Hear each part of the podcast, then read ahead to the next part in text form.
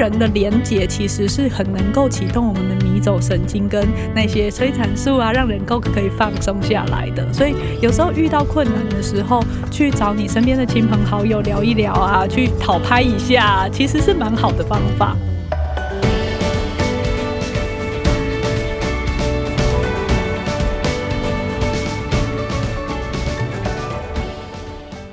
大家好，我是节目主持人杨玛丽，欢迎来到今天的哈佛人物面对面单元。本周的主题呢，要来谈一谈如何管理你的焦虑团队。哈，注意哦，这这一周谈的不是自己焦虑，而是当你是主管，你怎么面对员工很焦虑，或者是整个团队很焦虑，或者说你的同事很焦虑，你怎么去处理别人的焦虑，或者是别人的焦虑呢？怎么影响你？你本来可能不太焦虑的，可是因为别人的焦虑呢，会不会影响到你？那你又该怎么样化解别人给你的影响？啊，一方面要协助别人，一方面要化解别人给你的压力跟焦虑。那么这一周的主题呢，事实上是根据我们《哈佛商业评论》九月号哈，现在已经十月了哈，所以我们这一周呢，因为呢实在档期太多了，所以九月的封面呢一直延到这一周才谈啊。那九月的封面呢，我们谈的是说打造一个疗心职场，这个疗就是治疗的疗哈，疗心啊啊职场。那一年呢有三篇文章啊，这一个封面系列包包括。要拉一下你这个陷入呃心理低谷的员工，你怎么样拉他们一把？然后怎么样协助员工可以逃离社会认可的囚笼？哈，这都是我们前几天轻松读有分享的文章。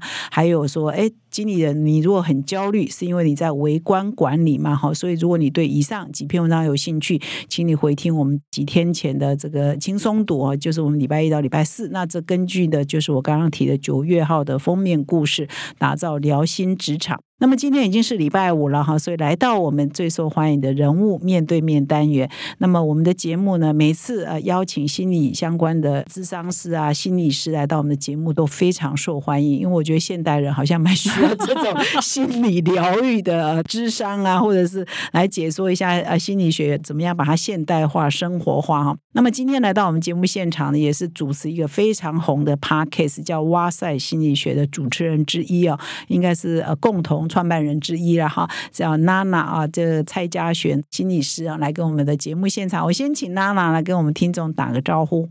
Hello，大家好，我是哇塞心理学的心理师娜娜，今天很开心来这边跟大家一起聊聊。是，我想大家对你的声音应该不陌生哈，因为这个哇塞心理学都是排行榜很前面的，跟我们请听哈佛管理学一样啊，都是还排行榜是蛮前面的。所以，我们今天呢要跟娜娜好好的来聊一聊。我们节目好像有一阵子没有心理师来到我们的节目现场了，谢谢。哈佛领导者学程历经时期好评不断，全新改版再进化。更全方位的认知拓展，更深刻的思辨交锋，更真挚的共学情谊，都在 HBR 领导者学程二点零，深究十二个不同决策关键难题，大力强化您的决策系统，提高您的决策胜率。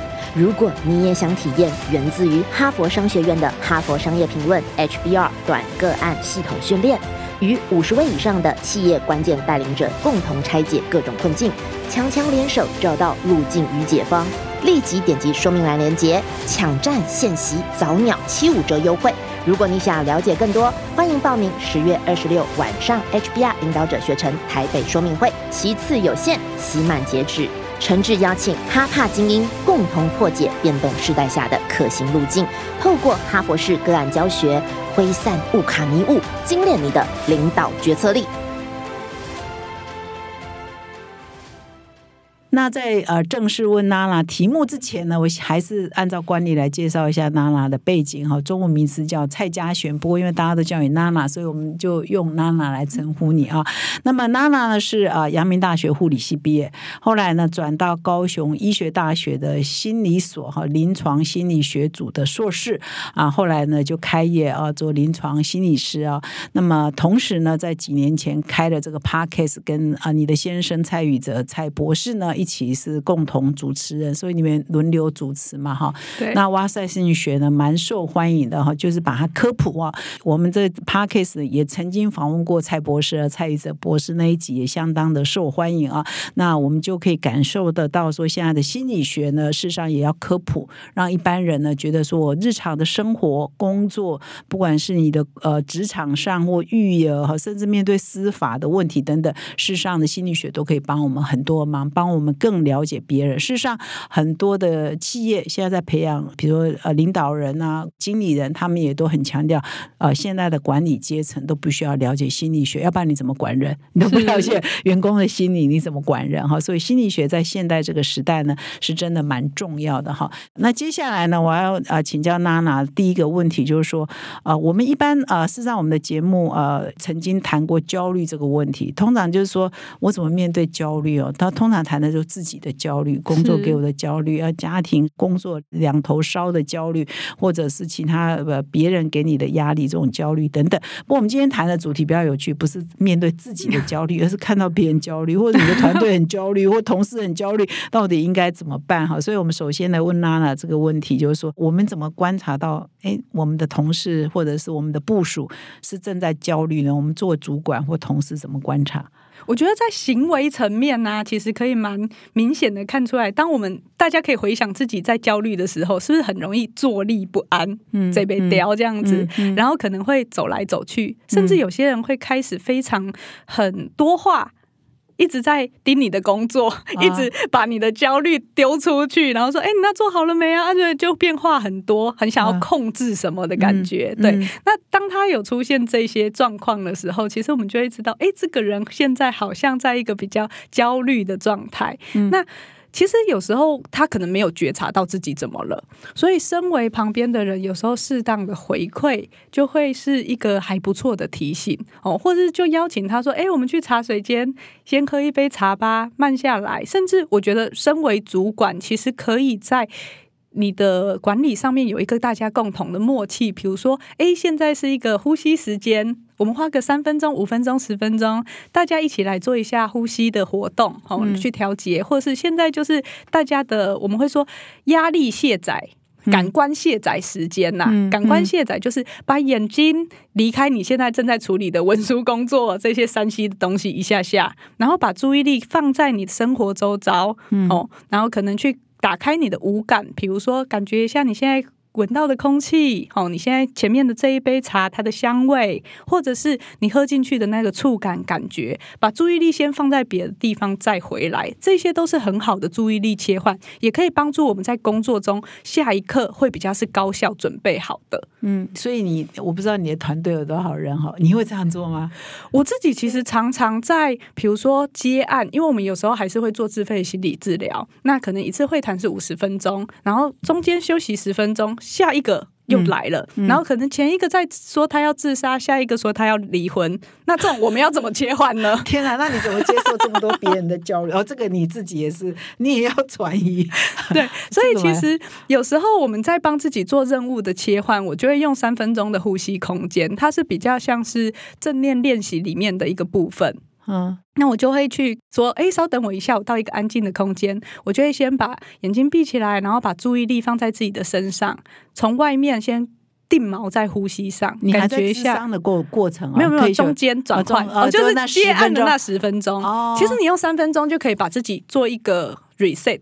嗯，那这个松身心的重新连接 reset 会帮助你准备下一个任务的应对，是蛮好的。做什么？到一个你有一个专属的角落。对，我觉得到一个比较没有人的会谈室，吼，或者是厕所。当然，厕所你要做呼吸练习，要先确保它不会太臭，不然可能就会被影响到。对对对。然后你就会把注意力放在你的呼吸上，然后在这个过程中，当然有时候你的心思会一直被拉跑。但是，当你觉察到心跑开了，我就会邀请他回来呼吸上，然后透过这样子定锚在呼吸上，重新感觉一下你的身体，然后邀请他可以慢慢的不用那么紧绷，不用那么的嗨，放松下来，然后接下来再把这样的感觉扩散到全身，然后回去应对你的下一个任务。那我觉得工作中如果可以提醒大家做这个切换的话，是还蛮简便，然后又不会花费太多时间的一个方式。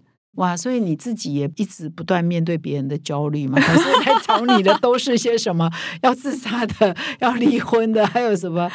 其实我觉得大部分啦，如果以职场来看的话，员工来通常都会是人际议题。因为大部分的烦恼都来自于人际关系，只要有人就有江湖，所以大部分的人通常会因为人际关系，刚刚说的不管是失恋、离婚，其实都是理人际关系的议题啦。那如果是比较年轻的员工，常常来到这边比较焦虑的，会是他工作了五六年以后，他觉得要重新思考人生的方向，要不要跳槽，要不要斜杠，或者是哇，我现在的工作虽然可以养活我，可是不是我喜欢的，该怎么办？所以很。多人会在这种觉得困住或是人生十字路口的时候来到治疗室，但是如果是主管的话。也是因为人机问题来的，这些员工很讨厌，知道吗？对，有些人就会觉得说啊，下面的人很难管，然后自己要盯头盯尾很累。有些人就会觉得说啊啊，都是我在做，那我聘你干嘛？所以就会有一些很不平的情绪。然后另外，如果今天是中阶主管，其实这几年世界的变化很大，所以他们也特别是外商的，他其实他们有时候老板在国外，或是他们是走动式管理那种的，他们就会很担心被主管 fire。嗯，对他们就会觉得说，如果他今天不需要中介主管，那整体经济不好的话，他们就很担心自己会是第一个被裁员的，所以也会很焦虑。这样，那另外，我觉得对于比较资深的主管，会是有点难去适应现在这个快速变迁的新的东西。比如说前阵子我才去另外一个单位做了演讲，他们就是特别请我去讲职场霸凌跟性骚扰的议题，因为今年 Me Too 的这件事情，那。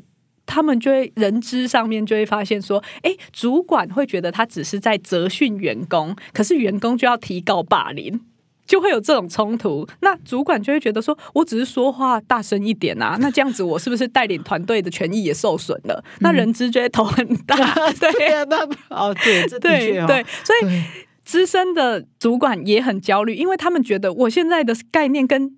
好像跟不太上，我以前做事情的那一套方法都不对了，那就会变成说，其实很多企业组织文化正在转变，也需要变成主管要去适应，他的焦虑也会跑出来。天哪，你面对焦虑有这么多，那你会提怎么？哦，这个一个一个来谈哦。比如说你刚刚这个资深主管的感受，我真的很可以理解。以前呢，就是你做不好，就就给讲话有可能大声一点，那我们就说啊，老板反正然后他对事不对人嘛，我们就员工听一听也不会怎样。可是现在员工告你霸凌，哎，是啊，或者是说女生现在呃也要掌握好分寸，不然告你性骚扰，哎，是，所以这个这个怎么办呢？你会给资深主管什么建议呢？我觉得真的是，如果我们已经嗯意识到啦，这个社会环境整个大环境改改变了，或许我们可以做的事情是，我们真的也需要做一些重新的学习，保持开放的心，开始去听听看，哦，原来现在怎么样子的概念是比较适应的。哦，并不是说你以前是错的，可是现在的状况，我们会说以适应为优先嘛，对不对？你如果坚持以前的做法，可是现在它行不通啦，所以它相对就是不适应。那我觉得反而是，如果你愿意保持这样子的开放性，开始去做一些接触跟学习的话，第一个是你就直接降低你的焦虑，因为这是直接做问题解决。另外一个是，我觉得当然在跟资深的主管，我那一天就跟那个人资讨论说，其实我们要发现他。也是需要帮助的对象。当你指责他说：“哎，你怎么可以这样说话啊？你这老古板这样不适应的时候，其实他第一个想要做的叫做反驳，嗯，否认，嗯，他只会想要攻击回去，嗯，对。可是如果我们今天用一个态度是：哇，我知道你要管这个团队下面的人真的很不容易，这么难带。我们先去同理他的感受。那如果是我换成是你的话，我会也会觉得很困扰。哦，我们会说第二个步骤叫做是去呃让他觉得他被理解了，有共感，然后我们才会去提建议。那我们找一个外部的讲师来跟你介绍看看哦，顺便帮大家一起做训练，知道说诶，这个议题它现在的趋势怎么样，或者是哇还是找比较熟悉这块领域的人来带这个员工，你会不会觉得比较好？因为他其实也是需要被帮助的对象。嗯，用这样子的方式的话，其实比较不会好像在那边争论谁对谁错，或是两个人又陷入那个冲突。嗯，所以听你这样讲，好像每一个阶层都各自有他的烦恼，没有人部属 会觉得哦，老板就是欺压我，就是老板也觉得员工都在欺负我，所以大家都都有被欺负，都有被欺负的感觉，是吗？我觉得多少你不是在那个位置，所以你很难去体认别人的痛苦。可是其实这种痛苦它是不能比较的，所以怎么样子去尊重、理解别人，可能用一个比较我们说开放、好奇的态度啦，去看看说哦，原来你是这样想这件事情的，哦，原来你是遇到这个的，对于团队之间的沟通也会是很有帮忙的。那我们再来呃进一步啊阐述你刚刚那些案例，你是怎么要要怎么来回应哦？比如说你刚刚提到说，哎，这个面临人生彷徨，被工作五六年啊，就是我也我们也常常碰到这样的同同事嘛，刚毕业来工作三四年，就说，然后我人生就是这样嘛，世界那么大，我 想去看看。好的，面对这样的，如果是这样的年轻人，你会鼓励他说，那你就去看看吗？还是这样？其实我一直都蛮采取保守态度的，因为我当初也是先在高一的医学中心工作了大概七年，然后我才出来。呃，因为哇塞的 podcast 需要营运，所以我才出来的。所以我会建议大家要先半只脚。踩在里面，半只脚踩在外面。当然，有时候我碰到很多卡在里面的人，是他好想做 A B C D，他不喜欢现在这个，可是他没有做任何的资料收集跟尝试，他用想的。有些人是用想的，想要想出我自己的兴趣，我自己这辈子想要做的事情在哪里。可是我是说，用想的是绝对想不出来的。所以有时候他们来的时候，都会相对的比较忧郁，然后觉得很郁闷，没有动力。那我们就会用比较行为活化的策略，或者是引导他开始去做某一些资料的收集跟尝试。那他开始去收集这方面的资讯，然后比如说，我就说你，比如说有个案说，我想要当心理师，可是我现在做这个文文书秘书的工作，我不想要。那可是去当心理师，像你们读硕士出来，不是本科系的，要读四年呢。这四年我的爸妈不允许啊，我都没有赚钱呢。哦，那怎么办？那我们就会说，好，那你可以先去看一下考心理系，他要读哪一些书啊？你有看过了吗？要准备哪些学科吗？哦，你说你很喜欢，有些人就会觉得我很喜欢心理学，或是有些人很喜欢打电动。可是你喜欢打电动，不代表你很适合游戏产业啊。对，所以有时候要到能变成工作的时候，你必须要有所产出。嗯，对，然后你也要够深入。所以我就会鼓励他说：“好，你先去看书，然后先去找资料。”你拿了普心起来看，你还是觉得很有兴趣。那接下来你去看看，说各个学系他要读哪一些必修项目，然后都去翻翻看。那有些人去了以后就发现，哎，其实跟他想的不太一样。那他可能就会去探索、寻找新的项目，这样子。我说，如果或是有一些演讲啊，有一些 podcast 啊，有一些书，你都先拿来看一看，因为比如说像是。呃，市面上这些大众科普的心理学，跟真正我们在学校里面要读的东西是不一样的。嗯，对。所以你谈到一个重点，很多人会觉得对现在不满意，可是他对向往那个未来其实也不够了解，他就凭想象哈，甚至说我去壮游一下，我就搞清楚我想要干嘛，其实也很难嘛，对不对？是。很多人说他要去大旅行一下。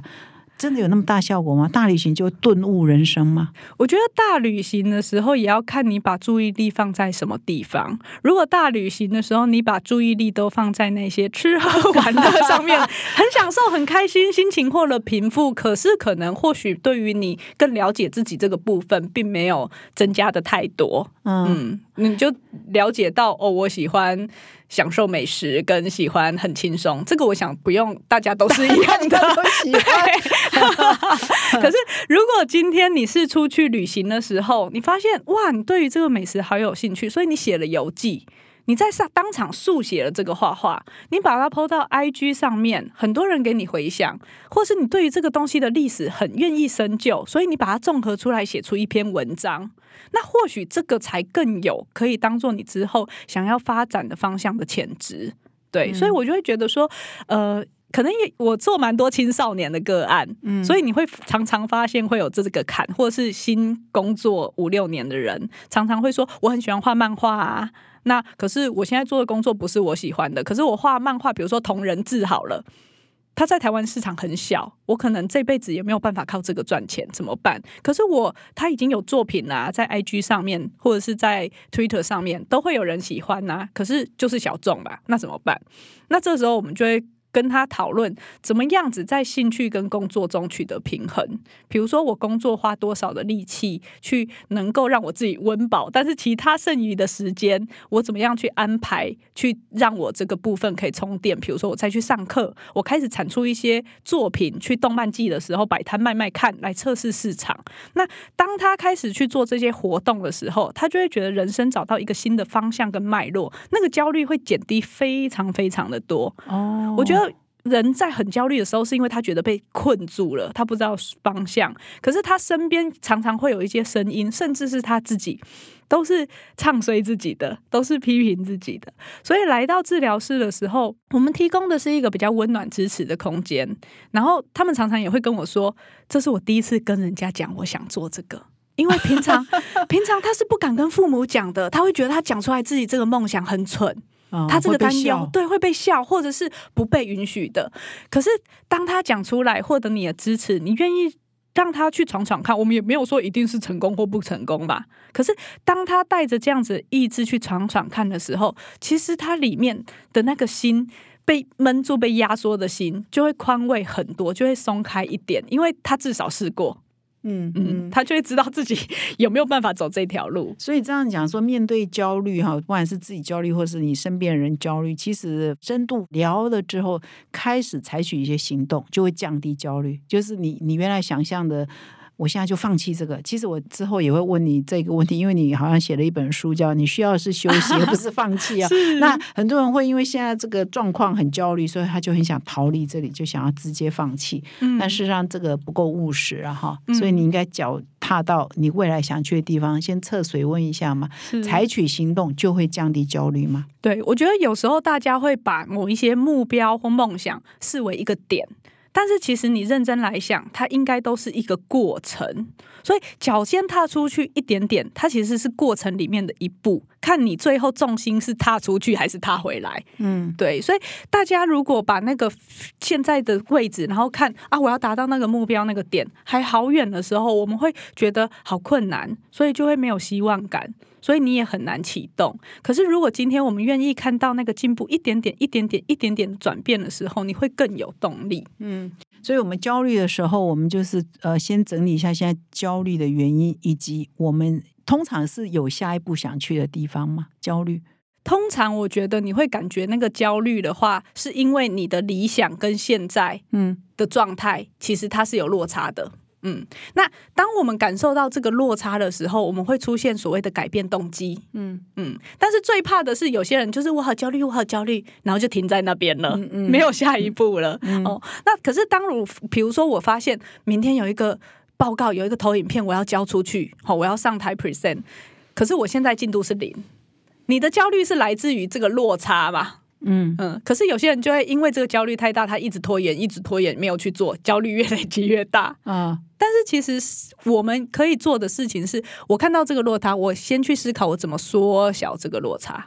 嗯，所以我才会说，只要你开始动一步，你就已经在缩小那个焦虑了。那像我们之前在自律的课程啊等等的，也会教很多策略，就是在教说什么样子来抵抗这个拖延。比如说把任务切分的更细呀，或是透过一些呃诱惑绑定的方法来去减少这个焦虑或拖延的情形。那诱惑绑定就是说，你完成一点点，你就给自己一点什么奖赏，完成一点点。或者做讨厌的事情的时候，要搭配一个喜欢的。比如说像我觉得运动好累哦。在那边跑步流汗，我就搭配我可以追剧，只有跑步的时候才可以追剧，那我就会比较 把两件事情绑在一起，就很愿意去做。哎，我我再请教一下娜娜，就是你现在有一个叫做和好心理治疗所嘛，对不对？这个你的临床心理师，你的职业过程或者是一些方法，是不是跟一般的心理师有一些不一样的地方？有吗？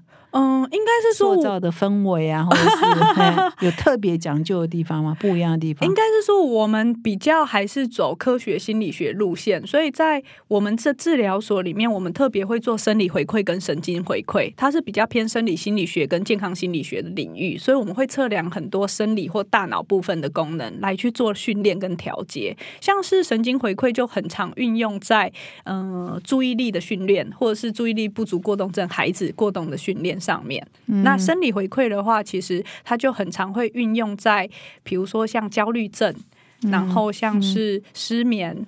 或者是像我们会做所谓的心脏的复健，因为呼吸它可以直接去调节我们的迷走神经，然后去训练心跳变异率，就是让你的心脏的弹性比较好。所以我们就会搭配仪器，可能就会跟传统上面的做呃纯智商的那一块，会在讲比较关系啊疗愈的，有时候会是另外一个市场哦。对，就是用仪器、仪表板或者是。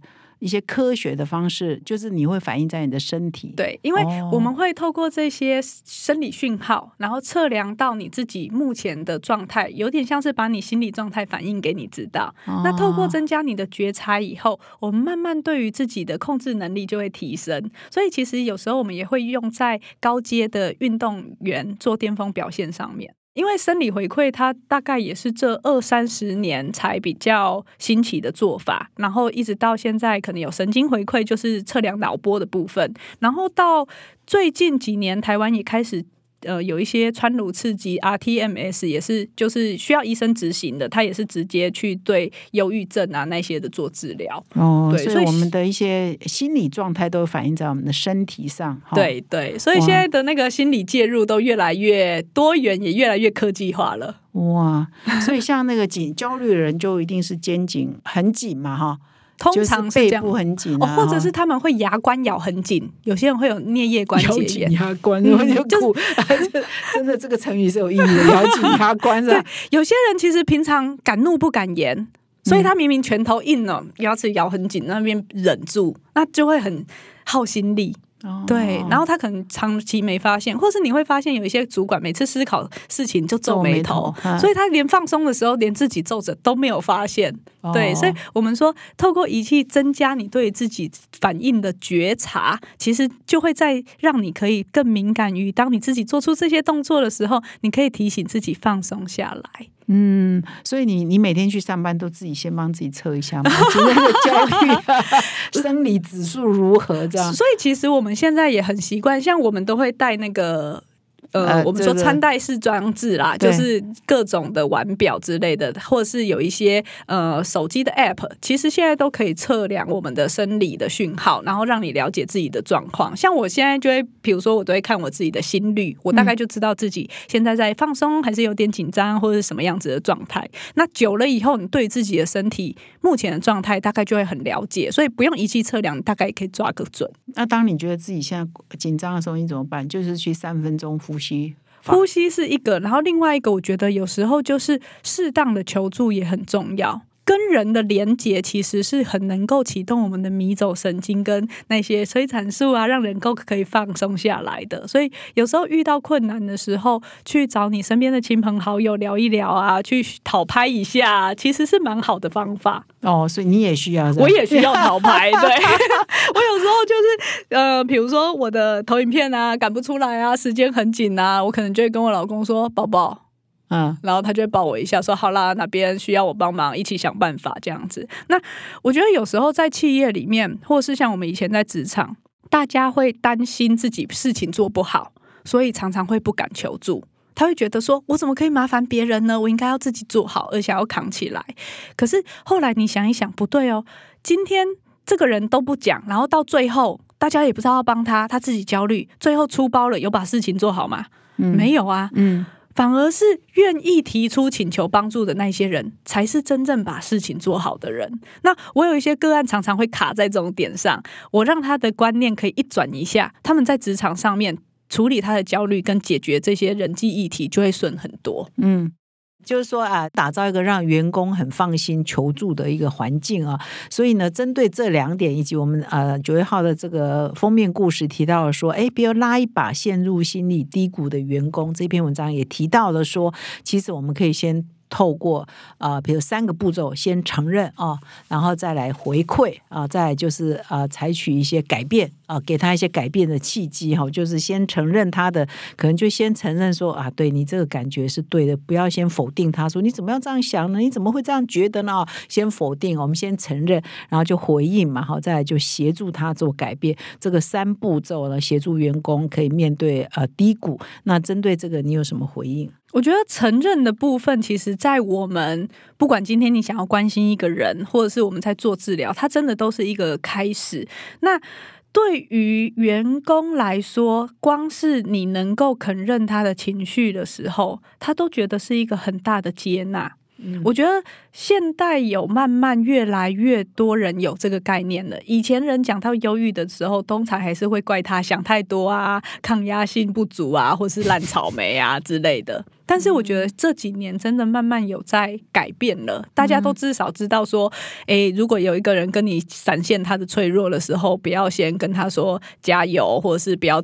再继续想了，大家知道这个可能是不适当的，对。那因为光是说那些话，好像就是他好像之前都没有在加油一样，或者是，或者是脆弱，对 对对，这个草莓，对不对？对对。啊，所以光是我们可以说，哇，真的，要是我遇到这这些事情的话，也会觉得好困难哦。哇，听起来这个就很令人觉得压力很大。我们先跟他站在一起，这件事情其实是呃，让一个人能够打开心。房能够开始跟你诉说他所遇到的困难，很重要的一点。那我觉得，呃。对于有一些主管来说，他如果以前没有接受过足够的情绪教育的话，这一点可能会有点困难。嗯嗯，但是这个比较像是知识层面的，你这个概念一转，你只要认知到所有的情绪都是有功能的。那表达情绪的方式，他或许对方还需要调整。可是呢，如果我们都用一个不是这个员工有问题，而是他遇到了某些困难，所以他在应对这个困难的方式上需要帮助，就比较不会去。否定这个人的经验，所以通常你会怎么说？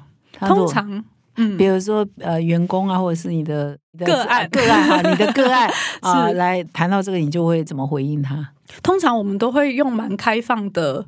呃，问句通常不会用一个封闭式的问句，而是我们会问说：“诶，什么原因让你今天想要走入治疗室？是遇到了什么样子的状况？你想要来聊聊吗？”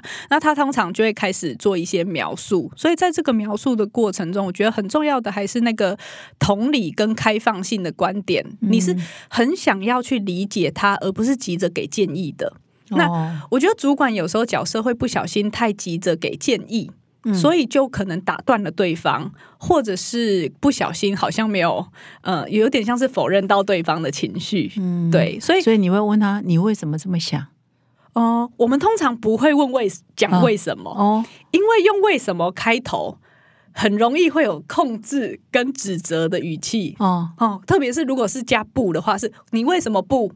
听起来就不太对，对对对，你为什么不啊？就是有 command control 不行，对对，所以我们通常会问，让你这样子感觉的原因是什么呢？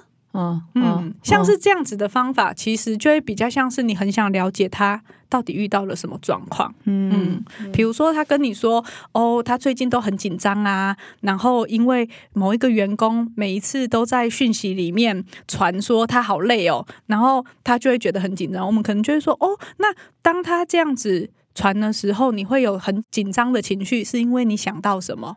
这个其实就已经开始在用，嗯，我们说所谓的认知行为治疗法在回应他了。因为我标定他有一个紧张的情绪，然后我问他说：“这个情绪出现的时候，你想到什么？你脑海中飘过什么？”我就已经在跟他讨论，到底造成他这个情绪背后的想法是什么了。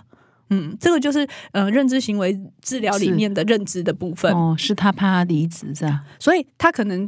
哦，他可能就会想说，哦，因为他讲那些他好忙好累的时候，我就会很像我没有帮到他，所以我就会觉得我赶快也要多做一些工作，不然我好像就是他口中的那个坏人，好像都是把工作留给他的那个人。哦，你就会发现这是他自己的解读嘛，他心中的小剧场，可能事实上那个人只是需要抱怨一下而已。对，那那你就拍拍他就好，你不用真的把他的工作扛起来做。嗯，可是你之所以累死自己，可能是因为你自己这个想法在驱动你，总是哦，他有一点点抱怨的时候，你就赶快把他工作拿过来做。嗯嗯，所以你讲的很好，就是说不要马上给他建议跟结论哦。对，因为。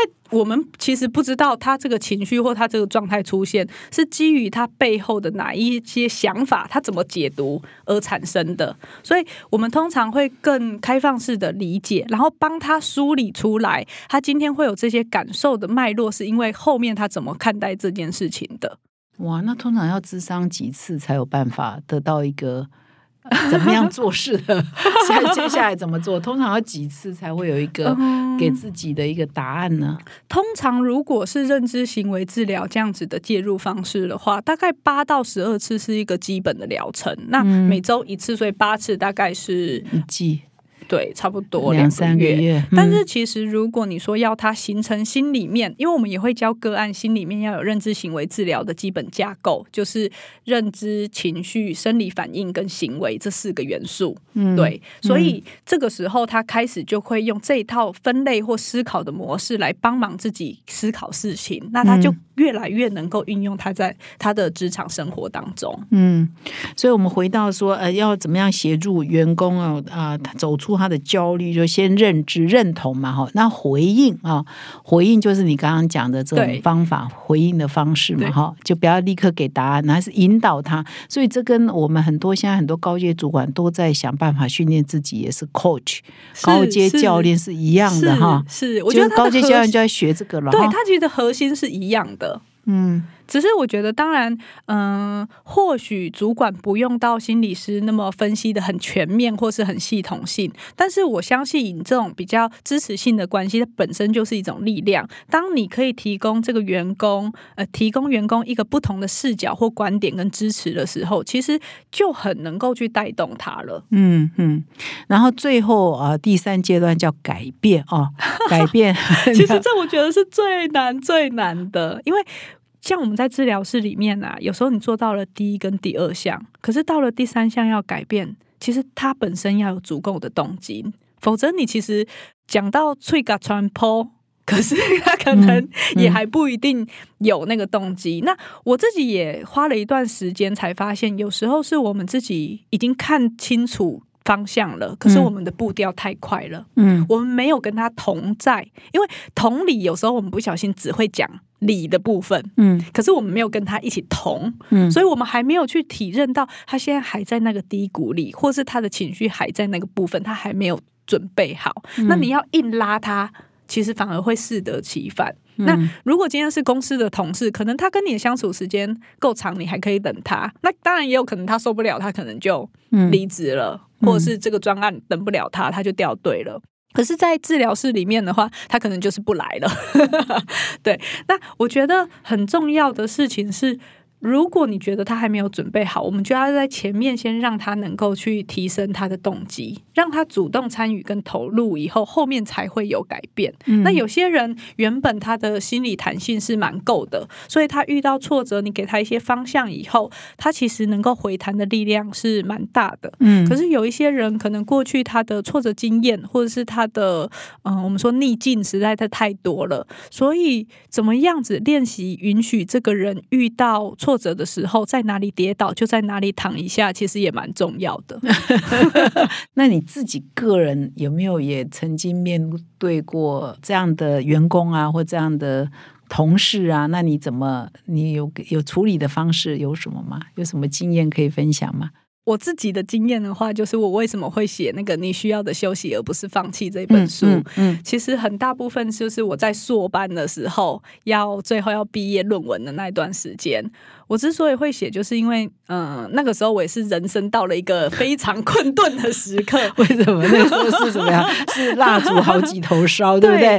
因为那时候有小孩了吗？那时候还没有。不过因为我大学是读护理系才转心理系嘛，所以我必须硕士班要下修三十八学分的大学学分，嗯，然后再加原本硕士的学分，所以四十五。对，所以那个量是直接是等于别人的。加呃两倍嘛，对对对两倍嘛，对不对？你转系转转领域就对对了啊。然后你别人本来我们我们系本来就要读三年，可是我得念四年，OK，对，然后我在最后一年的全职实习，同时要写论文出来，然后论文一交出去，我们就马上是国考。因为要考心理师的执照，那最后离论文的前两周吧，我都是一边实习一边写论文，连续大概好几天睡不到三个小时。哇，然后我早上就骑着我的小绵羊要去实习单位的时候，骑着机车，我脑海就飘过，我好希望车撞到我。然后你就想说，哇，准心理师哎、心理系训练出来的学生，竟然有这种想法是可以的吗？当然不行。然后我那时候发现，我想的是，我希望车子撞断我的腿。但是我的手跟脑袋要好好的，这样我才可以继续打论文。但是我不用走去医院实习，哦，你是逃避实习，对你是想说我把时间都我来写要赶快把论论文，文写完。然后我那时候当下才发现，啊，一个人逼自己不休息可以逼到什么程度？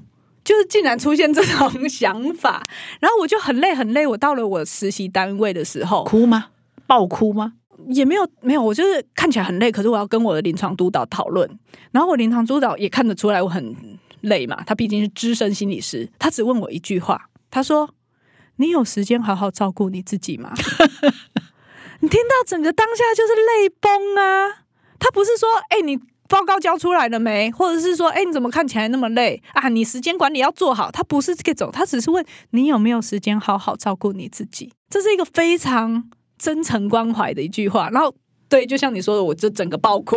呃，就爆哭了。他问了这句话，你就爆哭了。然后他等我哭完擦干眼泪以后，他再问我第二句话，他问我：“你觉得我可以怎么样帮忙你嗯，？”嗯，他就嗯只非常尊重我的，然后只他不是给建议，然后我就想一想，跟他说：“呃，其实我实习的报告都交出去了，那现在已经实习的尾声了，我其实。”不太有接案，就该收尾的我都收尾了。可以可以不用实习吗？对，我就跟他说，我实习其实有两天请假的扣打，可是我都没有用。那我可不可以请两天假，在家里把论文写完？然后他就说，当然可以，你表现的很好，你该做的事情就做完，你就可以去写。然后我就顺利的在那两天把东西都全部写好交出去，然后顺利的考上执照，然后成为心理师这样子。然后我觉得这个经验对我来说很重要，是因为你发现人在高压跟负向情绪状态的时候，非常容易注意力窄化，然后你的经验会膨胀，嗯你会想不到别的方法。嗯，可是当一个人给你足够的温暖跟支持的时候，你冷静下来。你会发现，哎、其实我不需要卡车撞到我脚断掉，其实我可以提出请求跟帮忙，嗯哦，我就会获得协助，我这一关就过了。那所以才会写出你需要的是休息，而不是放弃这本书。哇，那那这本书是多久以前写的？这本书是哦，这本书是去年出的，可但是你念硕士已经有一段时对间，对，所以这个经验对我来说非常重要。你会发现，呃，这是我自己经验，然后后续还有因为。某一些个案之类的，他们也带给我很多这种很复原的力量的经验，所以我就综合起来以后，就想到了这个书名。然后这个书名也是因为我那时候很喜欢一个画家，街头艺术家叫 Banksy，他就是画了一个小鸟跟人，然后坐在那边，嗯然后他就写 If you get tired, learn to rest, not to quit。嗯，对，所以我就把它变成了书的名字，因为我非常喜欢这句话。所以这句话的呃中文就跟你的书名雷同如果你觉得很累的，你就你需要休要学的是息一下。休息，对，而不是直接的放弃。所以你你回想起来，在医院啊七八年那个到最后有没有也类似你在写论文那个阶段那么那么可怕的状态有吗？可是其实没有，是因为我觉得精神科一直是一个，我我原本在癌症中心，后来到精神科，然后一直是一个很，我觉得相对其他科，它是一个非常温暖的地方。哦啊，嗯因为因为你面对面对同事都对是对对对，都就是很能疗愈别人对的，对对然后我们的医师也都非常的棒，非常开放。只是真的在那个体系下面要做的事情真的很多，未必是你真正想花时间分配在上面最多的。哦，你这样讲蛮有趣的。你的意思是说，假设我在内科啊、外科啊什么科，那医生讲话可能就说：“你怎么这样想？你怎么这么笨？”是吧？可是你现在是在精神科或心理相关科，他每个呃每个长辈或者是主管跟你讲话，他都用蛮蛮会疗愈的。就像你刚刚说碰到那个实习的的长官他会说你是怎么了哈？那要怎么样可以帮你？啊，他们讲话都这么温暖，所以在这个科工作就比较温暖咯。我觉得在是疗心职场。我觉得在精神科真的有比较。这样子的氛围耶，因为有时候像比如说外科开刀房那些的，他们相对很高压，嗯所以他们的呃口气啊，或者是他们就会比较直接一点点。所以这几年好像精神科的那个住院医师申请人数都越来越多，然后再加上这几年可能身心健康是一个很大的趋势吧，我觉得好像也变得比较热门一点点。嗯，嗯，很多人都会开始说，哎，我立志想要成为心理师这样子。哦，是吗？现在的趋势现在的趋势好像有点变成这样。好，所以呢，你像你这样独立出来啊，做这个到外面的呃呃离开医院，然后做 p a r k 然后后来也有生了孩子嘛，所以会不会也有这种好几头烧这种焦虑，跟现代的很多妇职业妇女有的这种焦虑，有没有？你是怎么化解？其实我觉得一开始的时候真的是很明显，就是你对于自己的角色会感到很困惑，好像妈妈也做不好啊，职业妇女也不做不好啊，什么都做不好这样。可是后来我发现这几个。嗯，应该是说大家常常会强调平衡这件事情，可是后来我发现，真正的平衡叫做专注于当下。不是有些人想平衡是我要做 A 跟 B 同时要兼顾哦，但是我后来的状状态比较像是我陪小孩的时候，我就专心陪小孩，我不会去想工作或其他的事情。我现在在录音，我就只想录音的事情，我不会想等一下他家里什么事情还没有做，因为那样子分心，其实反而不会把事情都顾好。嗯，所以后来我发现，可能也跟我练习正念有关系。我们一直说怎么样子觉察当下，把当下的事情做好，这件事情是一件能够让我比较静下心来很重要的事。然后另外一个就是，以前我们觉得平衡是这两个都在蜡烛的两边要一样高，可是后来我的概念有点像是，它应该是要一个循环。嗯，所谓的循环是，我早上要出门的时候，小孩跟我说：“妈咪，你今天要去工作了，要记得带礼物回来哦。”像我现在出差来台北，他们就会跟我说，我每次都要带那个甜甜圈回家，他们就会好开心。嗯所以我就带着他们的祝福来工作了，嗯我就会感觉我很有力量满满的。嗯那回到家的时候，我因为出来工作，所以我可能有赚钱，我让我能买得起甜甜圈，所以这样子是很棒，所以我就可以把这个礼物带回家给小孩。它应该是要一个循环的概念，所以一旦我这样子的概念改观了以后，我就会发现说，哎、其实没有所所谓的平衡的问题，因为每一天这样子正向的循环对我来说，它就是一个很大的动能。所以啊、很多人平衡会说，我把九成的时间都给工作，只有一成甚至不到一成啊，很多人呃都绝大多数的时间都给工作。所以平衡，你认为不是五十五十，不是工作时间五十，家家庭时间五十，时间分配其实不是重点嘛，对不对？嗯嗯，而且我觉得很重要的事情是，你刚刚说那种有些人就会抱怨说啊，我都在工作啊，我现在都是给小孩的时间很少啊。比如说在聚会上，可是你问他说，你现在愿意马上放下这一杯咖啡回去陪你的小孩吗？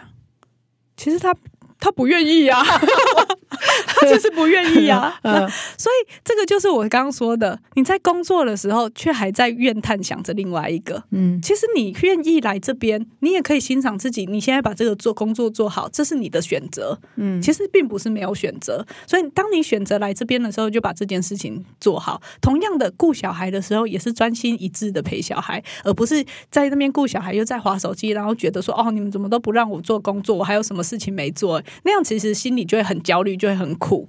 哦，所以你怎么样练习正念呢？这个可以怎么练习？一般人哦，正念的部分的话，其实它的核心，大家常常会误以为它是正确的概念或是正向思考。嗯，我不知道我们持续这几年一直推广，大家不知道有没有概念一点点。正念其实正是正在跟当下的概念，那念它可能包含了你们的呃生理的感受、情绪或想法。之间的流动，那我自己最常做法，除了刚刚用那个呼吸的定锚以外，另外一个就是你做久了以后，你对于你自己身体跟情绪的觉察，其实是它一点点的小波浪，你就会感觉得到。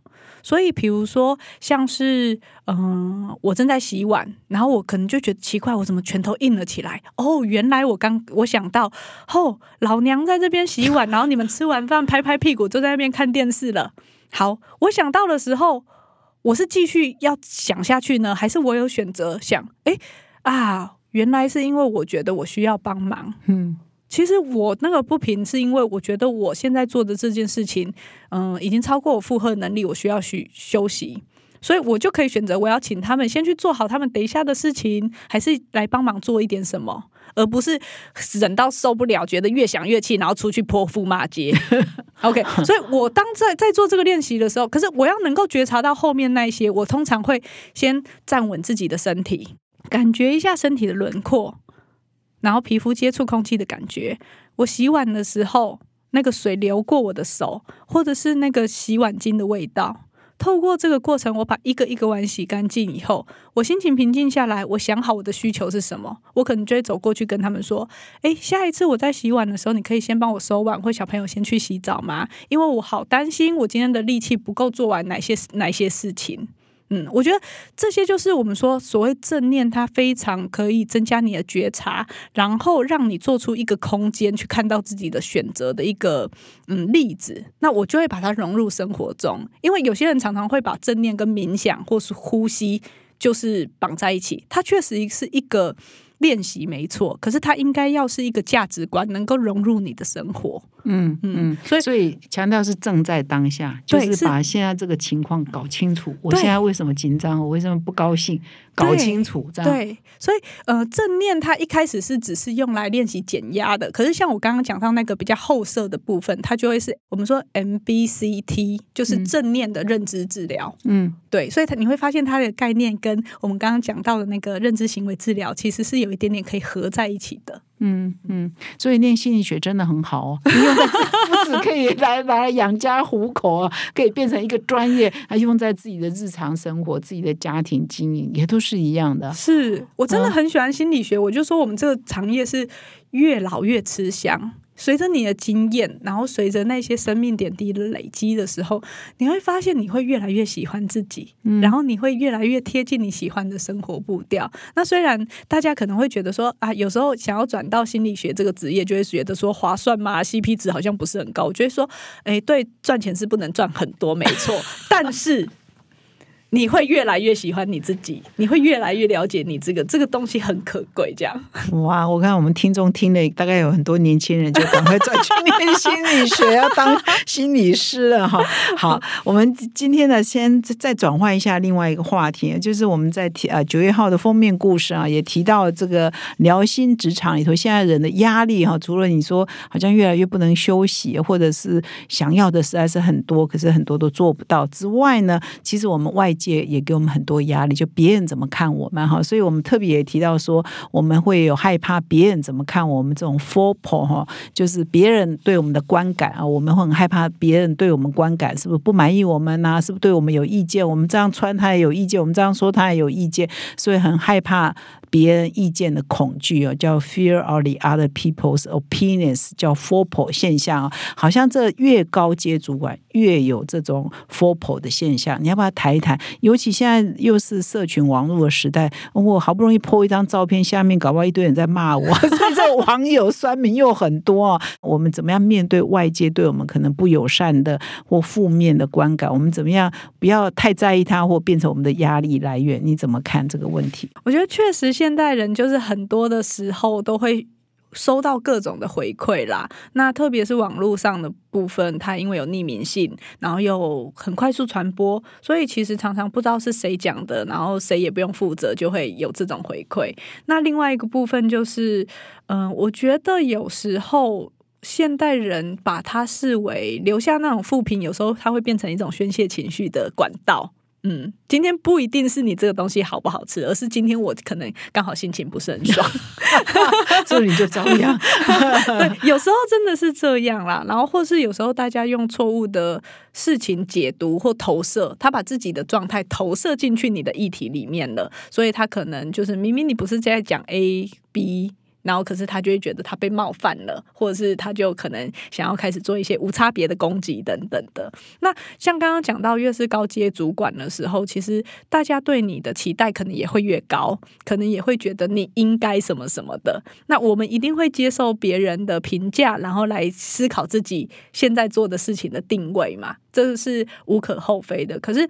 我觉得要可以先有一个开放的态度，就是有这些负评不一定都是酸民，或是主管接受这些回馈的时候，因为你也不是绝对的正确或正义呀，所以或许可以用一个比较积极的心态来看待这件事情。就像我昨天其实也才刚收到一个就是非虎星的回馈，对，然后可是像我们哇塞收到的时候，我们也都会很认真看待这样子，那尽量就像所谓的正向聚焦，所谓的正向聚焦不是只看正面的，而是像我刚刚说的，用一个比较积极成长型的心态来从错误中学习，然后去正视自己需要改善的地方。当然，所以面对给别人给你复评啊，或或者有不同意见，你你会怎么回应？呃，如果是以前的话，我会很难过，然后我会想要反驳跟回呛，但是通常都会先 hold 住，所以就心里更难过了，因为压抑自己，对不对？对，就会觉得说，难道我想要发表自己，为自己据理力争都不行吗？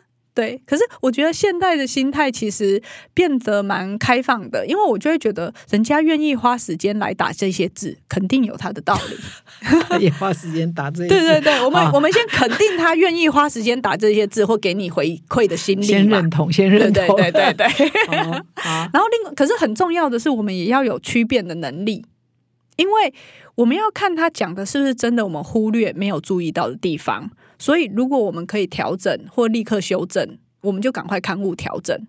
同样，你是主管也一样，一定会有一些盲点。我觉得很重要的事情是，不要觉得自己的观点一定是正确的。嗯，人都会犯错，这件事情是很普通的。那就像我们，嗯，我们其实很多听众就是也都是高手在民间。然后像上次那个发文的时候，我们小编不小心写“老人痴呆”这几个字。嗯，虽然他是引用观众的提问，所以他直接就原句打上去。可是就有听众他回馈说：“哎，你们应该用认知退化哦，吼，不可以用这个字哦。”我们就马上修改，然后谢谢他，然后请编辑要注意。我觉得这些都是很 OK，可以机动调整的。那有时候我们也会收到一些超级严厉或不客气的回馈。那像我们在一开台的时候，我就有收过一封信，他是说那个女主持人的声音好难听，可以把它换掉吗？然后我听到就觉得，哦，就是一样一样，也有很多呃，有部分听众说，哎，你的发音哪个字不标准？我也会收到这种回馈。对 我后来有一个方法，就是我觉得如果他今天真的是人身攻击的那种啊。吼，他不是就事论事的，当然就不能用刚刚说的那种方法。其实可以的话，就不理会跟不回应啦，因为就是也不要让他变成你的包袱了哈。对，因为心理学就会发现说，有一些人格特质，他们本来就喜欢非典型的社交回馈。就是他们喜欢把场面弄得很难看，越混乱他越开心，或是别人出球或出错他就会有快感，所以你越回应他，他其实反而是一种正向的回馈。那反而如果是这种这种时候比比较典型的酸民的话，不是真正来给你建议的话，那其实我们不要跟着他起舞，可能会比较不会让事件延烧下去。嗯，那我们的呃节目真的要进入尾声了哈，所以最后呢，我想要再问娜娜一个问题，所以我们要打造一个比较舒服的一个聊心职场，就一开头讲的这个啊，你会建议主管什么话绝对不要说，然后要多说些什么？绝对不要说，我觉得绝对不要说的就是那些你觉得比较像是你个人评断式的言言论。嗯，因为评价这件事情，它很容易落入个人的主观意见里面，然后主个人主观意见有时候跟事实通常会是脱钩的，对，所以如果今天你很想给出一个评论的时候，可能要先停顿一下。那可以做的事情就是，还是邀请对方先分享看一看他的看法，然后你再去调整你自己的意见，或许比较能够去贴近对方。也就是说，不要直接下判断，你这样就很笨，你这样就很差，你这样就是不行，你这样就是 完蛋，对，那些都是评价式的 回应啊，直接给给结论啊，然后给方向，直接给方向也是不好的，就对，最好是让他们自己想出。要做什么，或者自己了解自己真的很不行，你告诉他你很不行。哎，对，因为这个会不太一样。如果是你今天讲他很不行，他可能会说你霸凌我。可是如果你让他自己讲出来的话，他可能就比 没有办法说是你霸还凌会边说还会边哭啊！你让我了解我自己这样子嘛。所以我们的压力呢是越来越大，所以我们一定要找到舒压的方法，帮自己舒压，也帮我们的同事舒压。如果你又是主管，要帮你的部属舒压哈。所以呢，心理学呃偶尔看一下、听一下，还是很有帮助的哈。所以我们今天非常谢谢娜娜来到我们的节目现场，也希望听众听了这一集之后呢，都会至少学了几招了哈。像娜娜说的三分钟的呼吸法啦，或者是呃活在当下的这种心态的一些调整啊等等，我们学的几招呢，应该还多多少少都会有有很大的帮助啊。所以再次感谢各位听众的收听，也谢谢娜娜来到我们的节目现场，我们下礼拜再相会，谢谢娜娜，谢谢，谢。